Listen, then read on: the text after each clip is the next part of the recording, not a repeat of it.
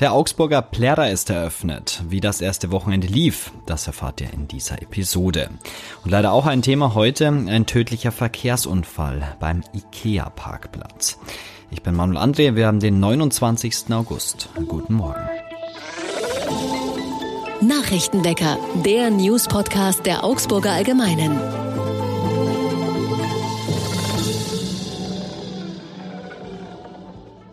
Der Augsburger Plärrer ist eröffnet und am Wochenende war gleich einiges los. Wie nicht anders zu erwarten, war die Stimmung am Wochenende hervorragend. Die Menschen feierten friedlich, wie die Polizei bestätigt. Es gab keine besonderen Vorkommnisse. Wie sehr das Wetter ein Volksfest beeinflusst, zeigte sich speziell am Freitagabend und am Samstag. Der Fassanstich war kaum vorüber, da setzte der große Regen ein. Manche Volksfestbesucher verließen fast fluchtartig das Gelände. Vor dem Feuerwerk am späten Abend hörte der Regen aber auf.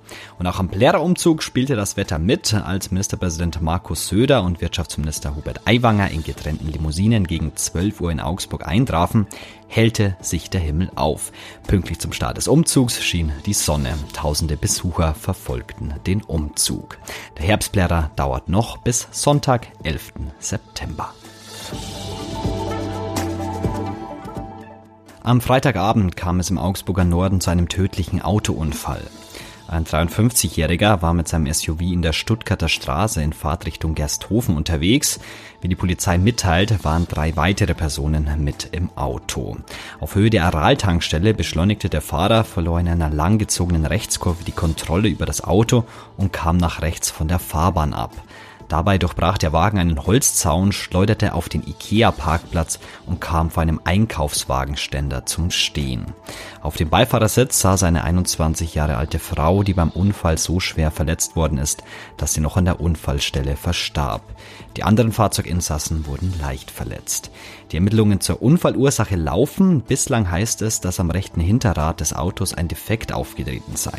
Ob der Reifen platzte oder der Wagen einen Randstein schrammte, sei jedoch unklar. Zur Geschwindigkeit, mit der das Auto unterwegs war, gibt es vorerst keine Informationen der Polizei. Auch dies sei nun ein Aspekt der laufenden Ermittlungen. Wegen der Unfallaufnahme war der IKEA-Parkplatz am Freitag bis 23 Uhr komplett gesperrt. Am Samstag waren nahezu alle Parkplätze wieder freigegeben. Nur eine Reihe, in der das Unfallauto zum Stehen kam, blieb noch gesperrt. Und Studierende der Uni Augsburg haben jetzt einen Augsburger Klimapfad entwickelt. Auf den eineinhalbstündigen Rundweg durch die Innenstadt sollen an acht Stationen Ursachen des Klimawandels an konkreten Beispielen für Augsburg anschaulich erklärt werden. Auf dem Rundweg kann man die Infos mit Hilfe eines Smartphones oder Tablets abrufen. Der Rundgang umfasst Themen wie Ernährung, Mobilität sowie Energieverbrauch und startet am Augsburger Rathaus. Er richtet sich nicht nur an Einheimische, sondern auch an Touristinnen und Touristen. Quizfragen laden zum Mitdenken ein.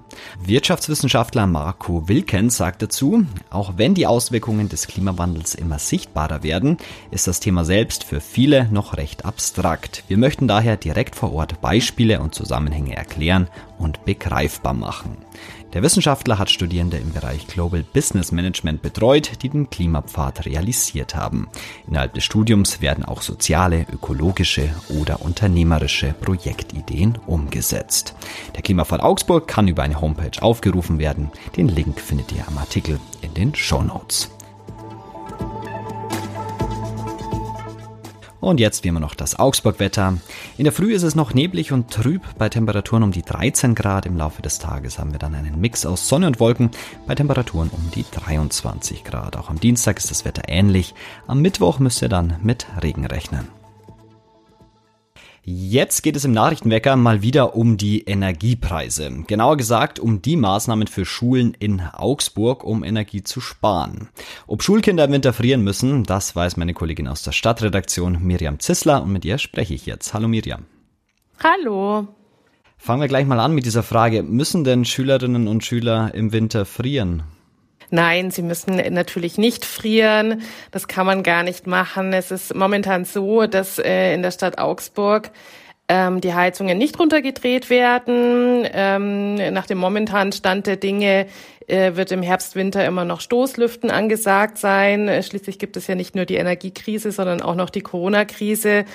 Und unsere Bildungsreferentin, also die Augsburger Bildungsreferentin Martina Wild hat betont, ähm, dass solange eben so viel gelüftet werden muss, die Heizung nicht runtergedreht werden kann. Du hast angesprochen, Corona ist noch nicht vorbei. Jetzt ist man sich mit diesen Luftfiltern auch nicht so einig. Was ist denn das Problem bei diesen Geräten? Naja, die Luftfilter, die verbrauchen halt wahnsinnig viel Strom. Die hat man ja, was man auch verstehen kann, als die Corona-Pandemie aufkam und man festgestellt hat, äh, dass es das Beste natürlich ist, wenn die Schülerinnen und Schüler weiterhin im, im, im Präsenzunterricht sind, hat man sie Land auf Land ab bestellt in großen Mengen. Und ähm, allein Augsburg hat für 700 Klassenzimmer äh, Luftfilter bestellt. Jetzt kann man sich natürlich vorstellen, wenn die äh, den ganzen Vormittag und teilweise auch den Nachmittag überlaufen, wie viel Strom das dann am Ende ist. Und ähm, da wird man sich schon überlegen, ähm, macht das Sinn, macht das keinen Sinn? Inzwischen, die Luftfilter wurden in Augsburg jetzt in den Klassen eins bis sechs eingesetzt, ähm, weil im vergangenen Jahr die Kinder und, und, und Jugendlichen eben noch nicht geimpft waren oder die meisten von ihnen. Gut, in diesem Jahr dürfte sich das geändert haben und ich bin mir sicher, dass es dann schon die eine oder andere Diskussion gibt, was, ähm, was dann am Ende wichtiger ist.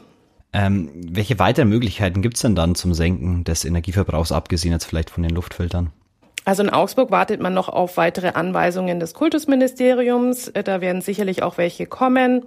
Ähm, insgesamt gibt's auch ähm, eine Abteilung der Stadt, die momentan noch weitere Maßnahmen ausarbeitet. Diese Checkliste ist aber noch nicht da. Aber natürlich hat ähm, das Bildungsreferat auch schon reagiert und schon vor den ähm, Sommerferien an Schulen und an die Hausverwaltungen ähm, Maßnahmen geschickt, die zu überprüfen sind. Also sind wirklich alle Lichter aus während der Ferien, sind Heizungen abgedreht, sind alle Geräte aus, nicht im Standby-Modus, sind alle ähm, Kaffeeautomaten abgeschaltet etc. pp.